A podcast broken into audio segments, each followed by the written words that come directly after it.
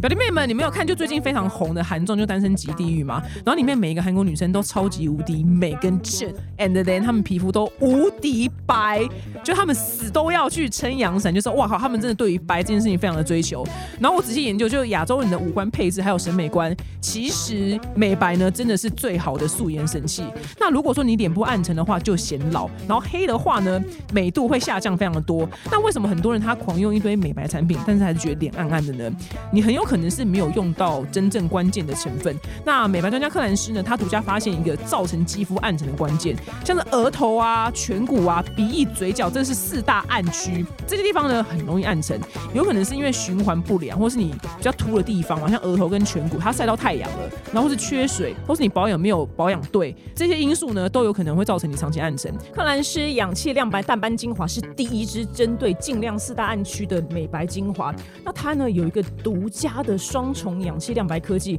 它结合呢一个超级植物叫做桃金娘萃取，以及加勒比樱桃果核萃取。那这两个植物呢，它可以加强就是我们皮肤的透亮净白，然后同时呢淡斑淡痘疤。你只要认真用十四天，我记得 day one 拍张照哈，认真用十四天之后，你可以看到皮肤真的有改善哦。那你早上一管，晚上一管，它非常快速好吸收，只要一瓶呢就可以帮助你轻松美白又保湿。你想要脸就是爆亮，跟那些单身级地狱的女生一样白的话呢，你可以试试看用它。四月三十以前呢，你上网登录，然后你可以去柜上呢就可以免费换这个爆量精华两日体验组，反正免费你就先换换看嘛，适合的话再买，那数量有限就换完为止。那活动期间呢，可以到全台来看兰斯专柜的免费体验十五分钟爆量肌疗程哦。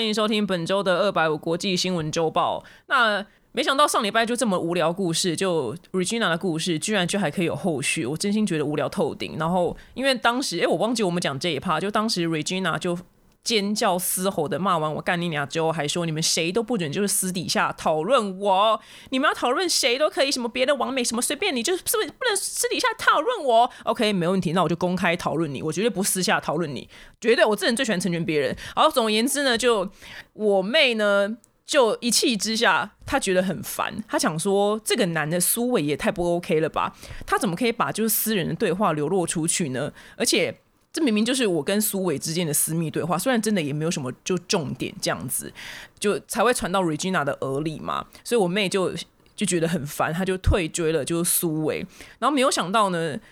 我不知道苏伟他可能本身就也是我们网红嘛，就每天 check 自己有多少人就。追踪自己，所以苏伟就在跟 Regina 讲说：“哎，那个某某某就退追你嘞。”所以 Regina 居然就再跑来就是骂我妹说：“你干嘛退追苏伟啊？”然后我妹就很委屈的说：“没有啊，就觉得大家这样吵架实在是很就很很没有意思。等之后你们如果真的有和好，就再追回来也 OK 啊。”然后 Regina 呢就再把我妹就是骂了一顿，她说：“那就是跟。”退他最终有什么关系？有什么关系啊？我觉得他整件事情苏伟也很无辜，好吗？明明就是我朋友去问他，他才跟我朋友讲的。然后他叫我朋友不要跟我讲，但我朋友还是跟我讲了。反正呢，就事已至此，我突然我觉得你这样退追踪也非常的搞事。就 Regina 就又把我妹就再骂一顿。然后我真的觉得哈，我我现我是非常赞成就是整形的人，就我个人就是也有打东打西就。还还隆乳什么之类的，但我觉得 Regina 可能就真的是 plastic 打太多了，她可能肠倒立，那个 plastic 已经流流到脑子里，你懂吗？就倒流到脑子里面，那个塑胶流到脑子里了。世界上到底哪一个问题，就是就是会问出来这个私密对话？谁会劈头去问一个这么遥远的说？请问一下，你跟丹尼表姐有有对话吗？你们两个讲什么？谁会去主动问这么遥远的人？就这么这种事情，这一定就是这一定就是苏伟自己主动就讲，知道吗？那个那个那个谁，他就是一定要。朋友就传到 Regina 的耳里，反正总而言之，anyway，就这几件事情真是非常的 boring。没想到就我妹这么可怜，就也被 Regina 就骂了一顿。然后也有就也有人就留言就私信给我，就骂我说我怎么可以就动别人男友？Excuse me，什么叫动？动叫做动这个词，叫做我今天去勾引苏，这才叫动吧。而且再强调一次，我跟 Regina 真的不熟。我结婚的时候，Regina 连一句恭喜都没有跟我讲，她连我的客户，连我二三十年没有联络的小学同学都不如，我跟她根本不熟，所以我只是随口说一句帮她前男友介绍个女朋友，我真的没有对不起 Regina 任何事情。那但是在这边还是帮 Regina 就圆梦一下，因为不知道他们俩可能他们俩可能自以为就是罗志祥 and 周扬青分手吧，退追什么之类的，就一件这么无聊的事情，居然还要就大费周章就吵架跟骂别人，真的是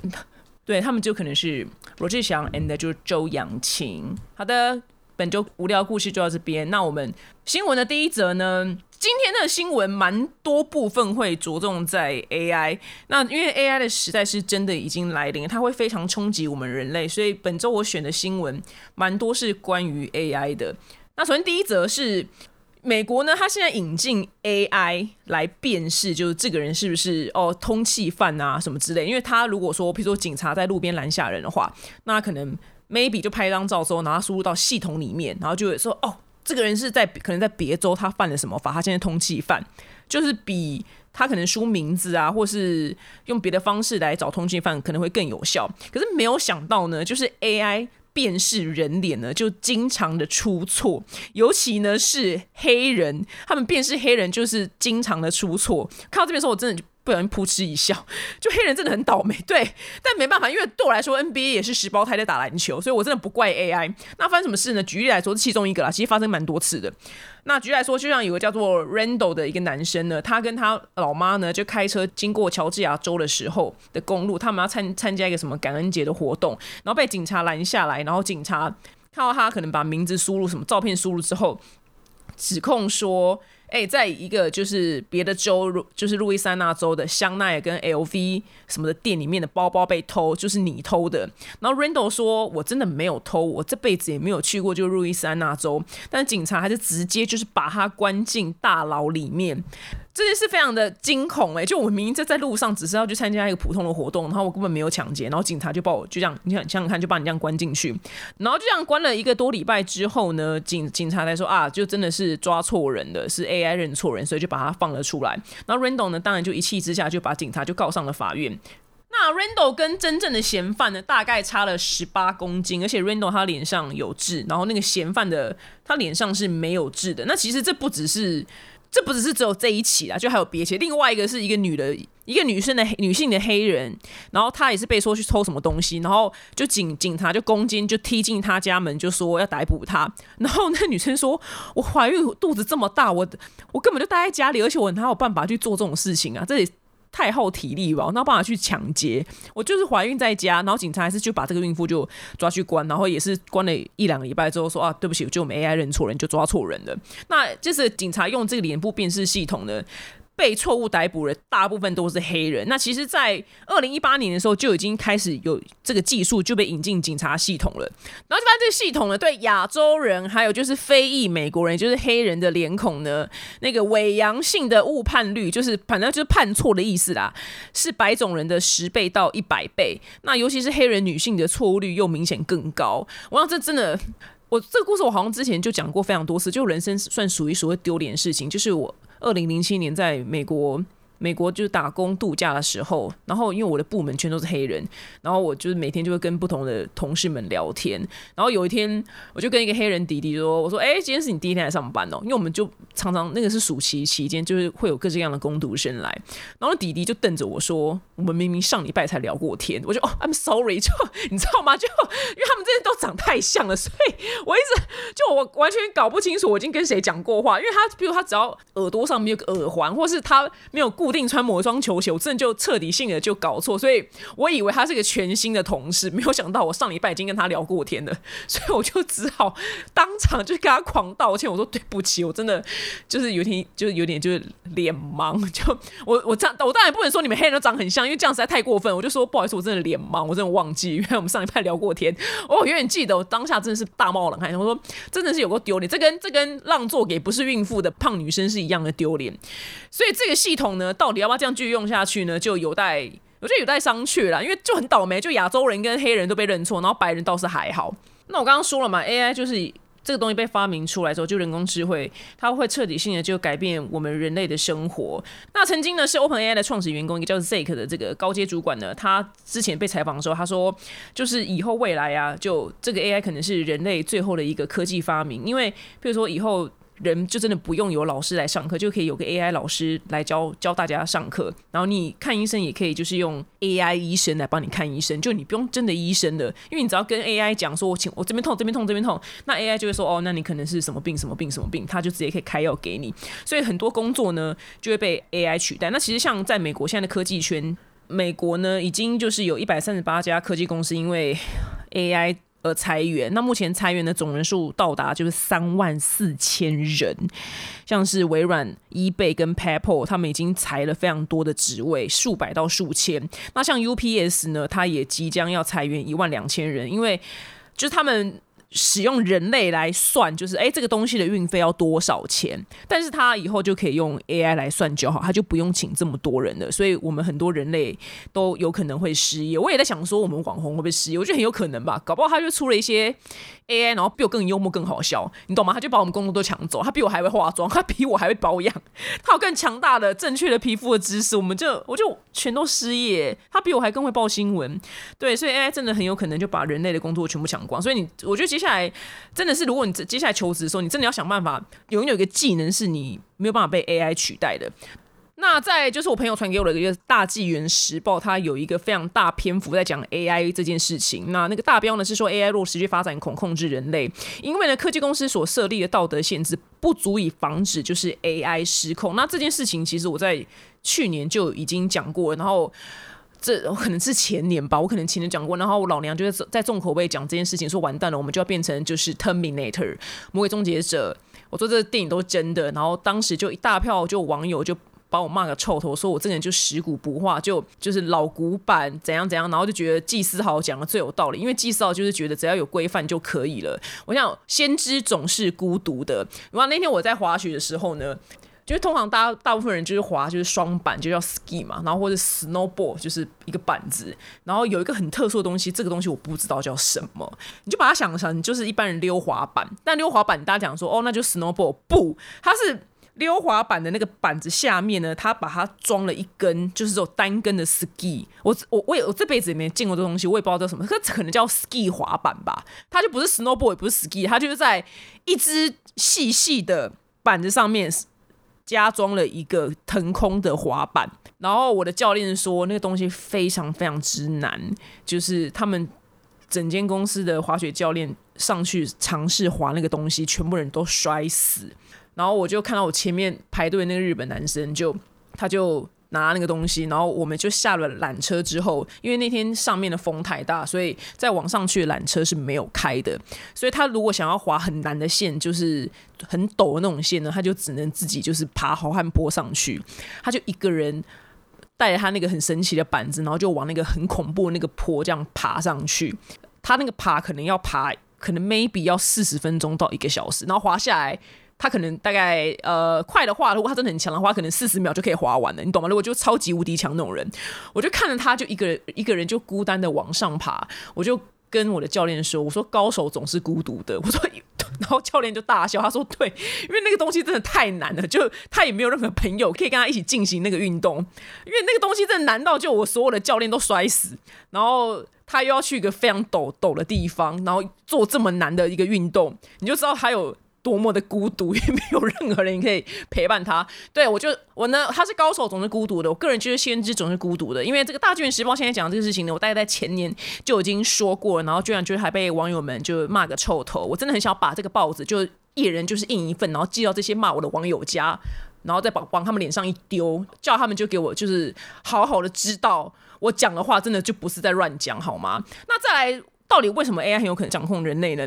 那像是美国乔治亚理工学院、史丹佛大学有一些大学呢，他们的研究人员对就是多个市面上主流的 AI 模型进行有关战争的实验。那结果这些 AI 呢，他们的表现都，他们用一个字叫做“嗜血好战”来形容，跟这些公司说他们的 AI 就很有道德观是完全背道而驰的事情。就他们就是类似是给他。一个就是，譬如说，因为有些军方，譬如像美军哈，他们也会用 AI，那他们可能面对这个情势的时候，他们会请 AI 去出兵，去驾驶战机，或是分析现在这个战士该从哪边去攻打，就不用人类去分析，就他啊，就是他们直接当那个什么《孙子兵法》孙子啊，就直接叫 AI 当《孙子兵法》，但是呢，就是他们用这个。这个 AI 呢，他们就发现说，他不管就怎么样测，他们 AI 就很爱打仗，就他都没有走一条就是什么，譬如说去派什么人去谈判呐、或是派什么大使，就是去去周旋呐、就是没有，他就直接就开战，就所有 AI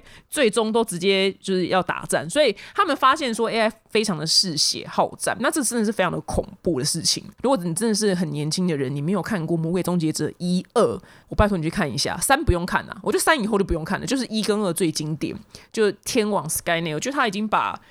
呃 AI 这件事情讲得非常的清楚。那因为 AI 这个东西，它就是透过学习，就是每个人上去跟他对话，跟他。就是聊天干嘛什么之类，或是网上出现新的东西，他就不停的在学在学。所以其实还有一件很麻烦的事情，就是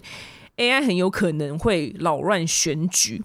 那譬如说，只要假使这个政党他有心的话，他可以，他如果他有够有钱，他可以派就是一万个人啊，或是五千个人去跟 AI 对话，他去训练 AI，训练 AI，把它到最后他吐出来的答案会是对这个政党有利的答案。那在另外一个很恐怖的地方是，像之前有的网络上有个很有名的影片，是拜登他讲了一段话影片，但是那根本就不是拜登讲，那是 AI，就是用拜登的样貌去。讲出那一段不是拜登讲的话，然后甚至连声音都一模一样，所以到到如果未来就这种就是 AI 做成的，就这个人根本没讲这些话，然后这个影片就这样流露出来，我就随便假使好了，就是随便一个政治人物，然后他就被合成了一段 AI 影像，然后他就随便对一个族群发动不友善的言论好了，那那个族群的人看到这个影片，那是不是就会马上讨厌这个政这个政治人物？对啊，就一定就会这样嘛。那他如果说他可能出来就澄清说那个真的不是我，那是 AI，但是那些人真的没有看到的话，他就会真的确信这个假新闻的，因为他有影像，然后又声音又一模一样，非常的让人家信服。所以 AI 之后未来会怎么样扰乱选举这件事情也其实蛮令人担心。那二零二四年是全球最多选举的一年，有四十场国家选举，然后超过二十亿的人口要投票。所以像是 Meta 跟 TikTok 他们现在都要预防。就是 AI 的假讯息，就我像刚刚讲那样子，就随便一个就合成的讯息，然后就误以为真。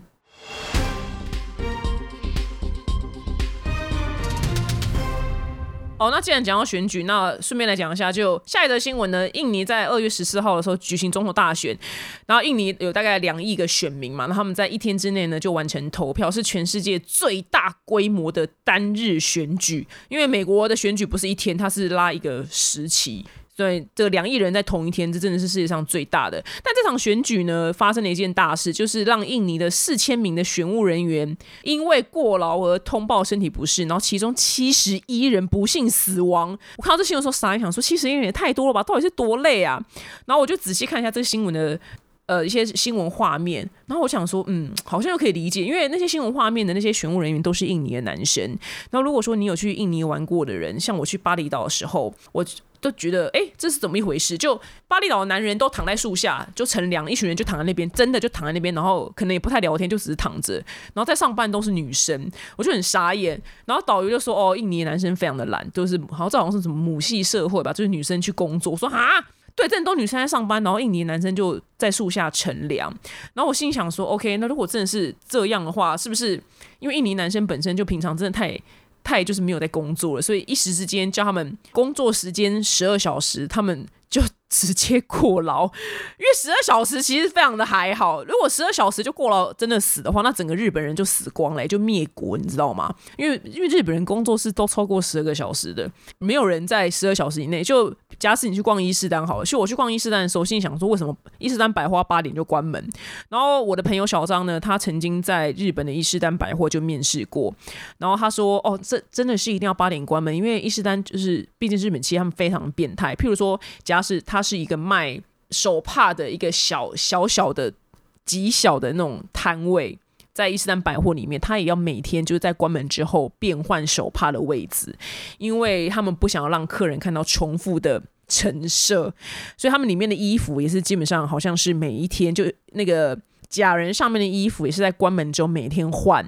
每天大换衣服，然后所有店里面陈设都要大换，所以他们常常是八点关门，然后做到半夜才下班。我说哦，那真的就要八点关门，因为如果他们像台湾一样十点关门的话，他们就是早上八点才能回到家，才能下班，就直接死掉。所以我觉得这个印尼 印尼这个选举就有七十一个人过劳而死，就真的很像是叫。平常没有在运动人一下参加就是 三铁，and 再爬一个圣母峰，他们当然是受不了，因为这十二小时对他们来讲就是圣母峰。我觉得哇，真的是很很特殊诶，就十二小时就过劳死，就真的让我吓一跳。所以我就马上联想到我之前去巴厘岛玩的时候，那个那个画面真的很幸福。他们都躺在树下不用上班呢，都在都在聊天，然后甚至有大部分男生他们连聊天都懒得聊，他们就只是躺着或是坐着。如果你没有去印尼玩的话，你一定会知道我在讲什么。那个很很特殊，很特殊，因为我们在台湾不会看到这样的画面。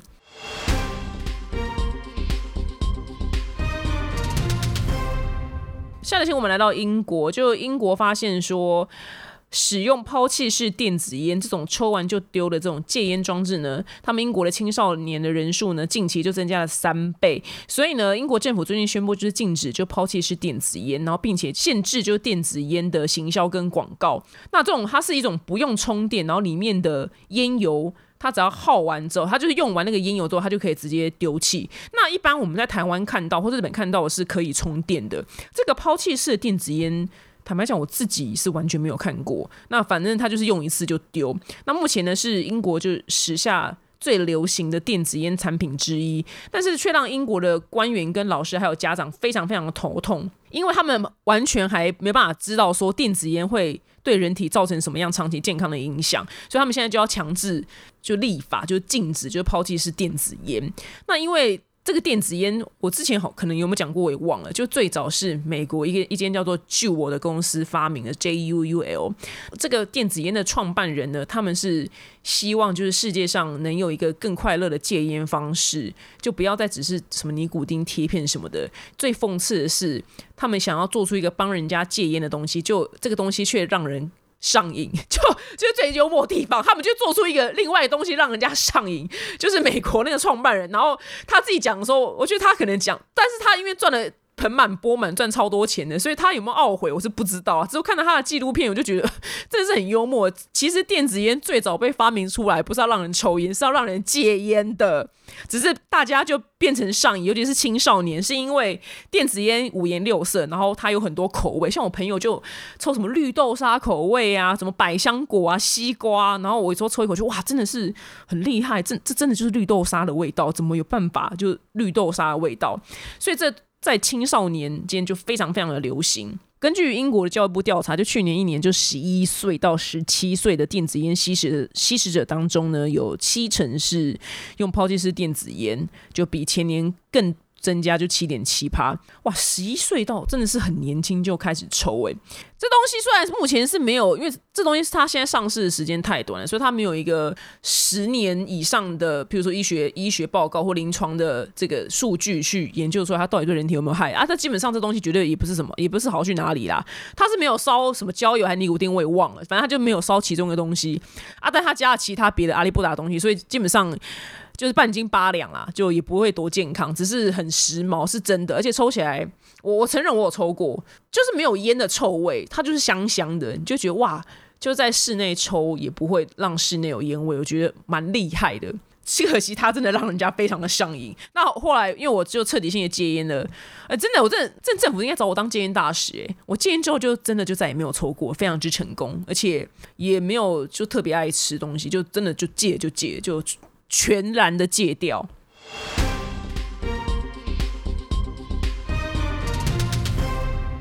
下则新闻呢，又是哀伤的枪击案。那大家知道，就是上礼拜是美国 N F L 超级杯的比赛。那超级杯比赛今年最大重点就是泰勒斯。泰勒斯她真的是个拥有全世界的女人呢，她就是什么都有了。然后男朋友又赢了超级杯的就冠军赛。那因为今年。就泰勒斯男朋友有打就超级杯的总冠军赛，所以连带的就是泰勒斯的一大票就女性粉丝跟 gay 粉丝就也一起看超级杯，所以超级杯就成为历史以来应该是收视率最高的一次吧。就因为把一一票就是原本不看超级杯的女生跟 gay 都直接就吸到电视机前面，就为了看他们的 Taylor Swift，因为 Taylor Swift 就在场边，然后跟一票明星朋友，然后一起看超级杯。那只是遗憾的是呢，就是美国堪萨斯市呢，就是在举行庆祝就 NFL 酋长队赢得超级杯封王游行的时候呢，发生了枪击案。那这枪击案呢，造成一名女性丧命，然后二十二个人受伤。那警察是说。这个跟极端主义没有关系，是有人吵架。这个丧命的呢是当地知名的电台 DJ，是一个叫做罗培兹加尔万的一个女性。那今年二零二四年到现在，已经总共发生了四十九起。这个数字是我前天看到，但我不知道现就是这新闻播出的时候，这数字会跳到多少？已经发生四十九起大规模枪击案。大规模枪击案的定义是不包含枪手。然后这个枪击案里面有四个以上的人死掉，叫做大规模枪击案。所以四个以下的死掉，这叫做小规模啊。这四十九起呢是只有算大规模啊，所以小规模还没有加进去啊。如果小规模加进去，这个数字是多少？我不知道，可能破百吧，可能破五百吧，我不知道。就像是枪支滥用，我在想，我那天就想说，到底因为大家都很明确知道吧，应该应该是共和党吧？就共和党因为是拥拥枪的、拥护枪支的那个党派，所以。导致美国一直没有办法好好的管制枪支，因为是要两边都要投下统一的票才可以去修法嘛，所以大家都心知肚明，就是共和党跟卖枪的公司的确是会有一些友好的关系，所以他们才那么死命拥护枪支。那我想说，美国四亿人口是不是要死到两亿人的时候，他们才会觉醒啊？就到底还要死几个人，美国政府才会觉醒，要好好的管制管制一下枪支？可能真的要死了两亿个人吧。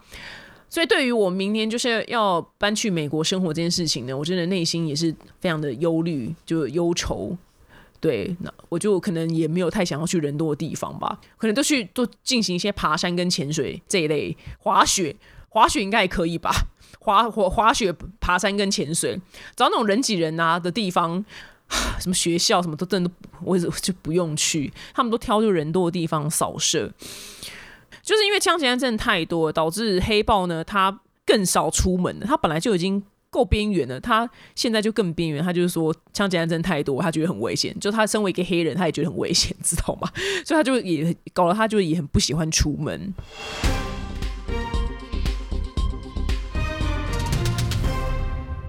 那现在新闻呢？来到法国，法国的马赛检方呢，在法国跟比利时的那个交界处呢，破获了一个非法制造并走私贩卖枪支的犯罪集团，然后逮捕了十四名嫌犯。那这个新闻特别之处呢，在于这些枪械呢，都是以三 D 列印技术完成的。各个部分的零件，然后组装成一支枪，然后呢，在网络上以加密货币贩售，就是在暗网啊，就是暗网卖，所以变成就是黑枪流窜的最新模式。欧洲各国呢都必须特别留意三三 D 电影这技术。因为黑豹他买了一台三 D 猎印机，所以我就真的亲眼见证什么是三 D 猎印。你知道为什么要叹气吗？他就会跟我说：“哦，这个笔筒他可以自己在家印出来，他就不用去买。”你知道那笔筒印多久吗？那印筒那笔筒印了七小时。我他妈，我订我订某某都到了，我订某某某某都到我家了，那个笔筒印了七小时。我就想说，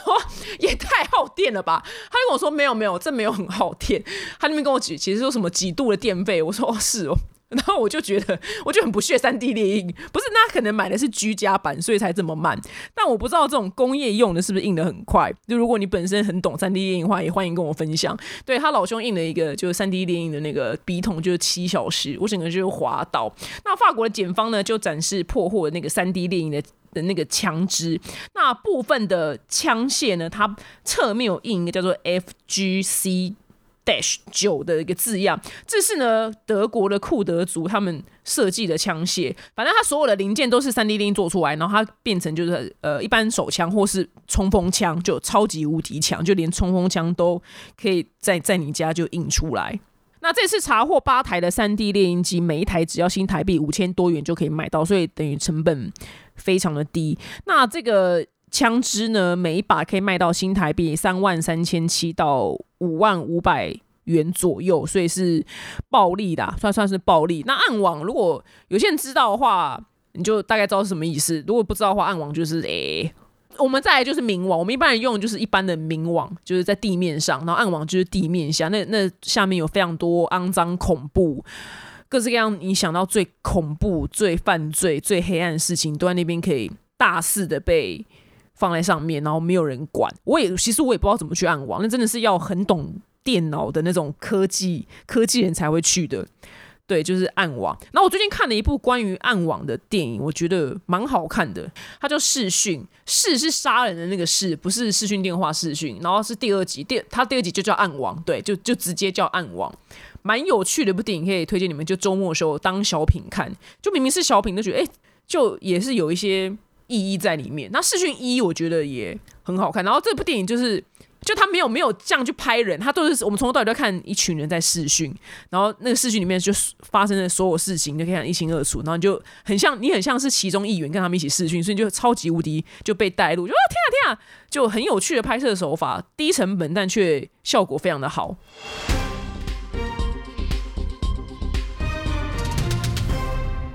那新闻的最后呢，是听完可能对你没有什么用的冷知识时间。那全球最稀有的护照是哪一本呢？就是这个护照稀有到，就海关人员他们就看到这本护照的时候，还会全部就围过来，就是看一下这个是护照。哇，第一次看到。那这个护照呢，是一三零零年开始核发以来呢，目前全球只有五百本流通，是世界上最稀有的护照。这个呢，是一个没有领土的主权实体，它就是马耳他骑士团。哦，完全无法念出这个英文，超难的。我知道马耳他这个地方，但我不知道马耳他骑士团。那英文呢叫做 Sovereign Military Order of Malta，非常难的一个一个字。那马耳他骑士团呢，起源于一零九九年，它原本是耶路撒冷的一个骑士团。那一五三零年的时候呢，西班牙国王就是将马耳他群岛。给了骑士团，但是拿破仑先生呢，却在一七九八年的时候呢，将骑士团就是把他赶出去这个地方了。所以呢，马耳他骑士团它的总部呢，现在是设在罗马，它是一个主权国家，但是它却没有任何领土，是不是听起来真的超级无敌难懂？对我也是看了两次，好像才懂那么一点点。那尽管如此，马耳他骑士团它有用自己的汽车牌照、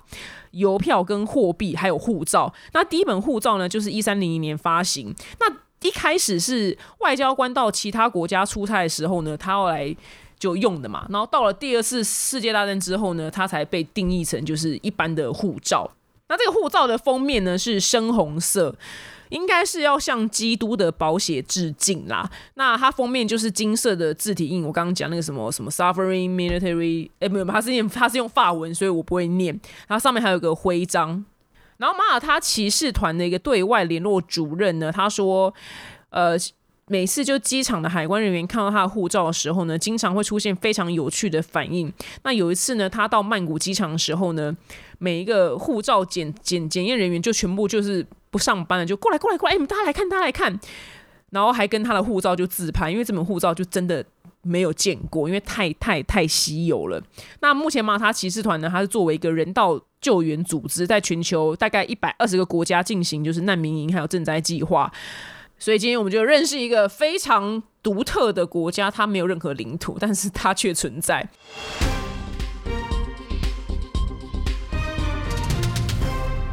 那最后呢，是巨星下凡来解答。浅浅他说，去年和交往三年的男朋友，因为在没有共识，然后没有说明白的状况之下，就不再联络了。曾经呢，我觉得很轻松，但是我知道我自己还是非常的难过，最后陷入自我检讨的漩涡。曾经试着联系前任和挽回，但最后还是没有成功。那我也上过小季老师的课，获得了一些提醒，只是心里还是好难过。看着年过三十的自己，什么也没有，也不敢把心情跟家人和朋友倾诉。该怎么样才可以让自己放下过去，重拾自信和人生呢？小季老师的课，我不知道你是上哪一个，但如果说你有呃找小季老师做 NLP 做潜意识调整的话呢，可能你可以试试看。我觉得应该会，如果你有好好做功课的话，应该会蛮有蛮有感受的。那目前我看到你的潜意识的回路是，你把你自己的成功跟就有没有这段感情画上等号，你把自己人生的成功跟有没有跟这个男朋友继续在一起画上了等号。那其实人生的成功面呢？不只是一定要跟这个人交往才叫成功啊，因为地球上还有好几亿的男生，还有就搞不好比你就比你前男友就更好，或是你们两个可以更有共识的男生在等着你。如果你的潜意识只把自己的成功跟这个男生有没有交往的话定画上等号的话，那就是非常的狭隘。我觉得你可以给自己设一个新的成功目标。那我曾经也大概有类似你这样的状况，是我的状况好像。更惨这样子，那我当然也会就陷陷入自我检讨。那后来有一天就理解到，就我刚好把我自己人生的就成不成功跟这个男的要不要跟我交往就画上等号。就地球上还是有很多男生啊，所以我后来就去认识了就各式各样男生，然后也经历过几段感情，然后最后。就还就跟现在就你也知道，就跟黑豹就交往结婚，所以我现在回头去看，我也不完全不觉得我失败啊，我还非常感恩他把我甩了，就就我真的是干温哦，因为就真的没有共识，就真的也是不合。那不是说他人不好或是坏，不是说我现在就跟他分手才觉得他跟我不合，是当时的确就知道没有共识也不合了，只是因为恋爱脑还是怎么样，所以那个痛苦度还是会控制着大脑。那其实我只要把焦点移移到。就地球上还有很多别的男生，